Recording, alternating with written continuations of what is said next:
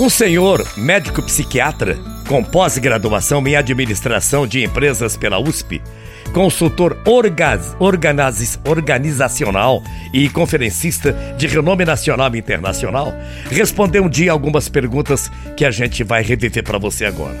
Uma das perguntas da, da pessoa: muitas pessoas têm buscado sonhos que não são seus? Ele respondeu: a sociedade quer definir o que é certo. São quatro loucuras da sociedade. A primeira é instituir que todos têm de ter sucesso como se ele não tivesse significados individuais. A segunda loucura, você tem de estar feliz todos os dias. A terceira, você tem que comprar tudo que puder. O resultado é esse consumismo absurdo. Por fim, a quarta loucura, você tem que fazer as coisas do jeito certo. Jeito certo não existe. Não há caminho único para se fazer as coisas. As metas são interessantes para o sucesso, mas não para a felicidade. Felicidade não é uma meta, mas um estado de espírito. Tem gente que diz que não será feliz enquanto não casar, enquanto outros se dizem infelizes justamente por causa do casamento.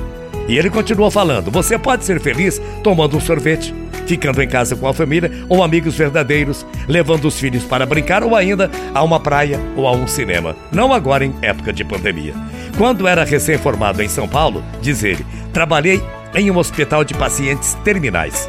Todos os dias morriam nove ou dez pacientes. Eu sempre procurei conversar com eles na hora da morte.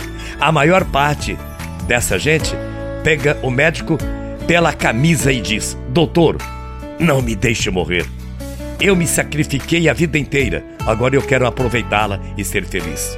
Infelizmente, isso acontece. Eu senti uma dor enorme por não poder fazer nada. Ali eu aprendi que a felicidade é feita de coisas pequenas.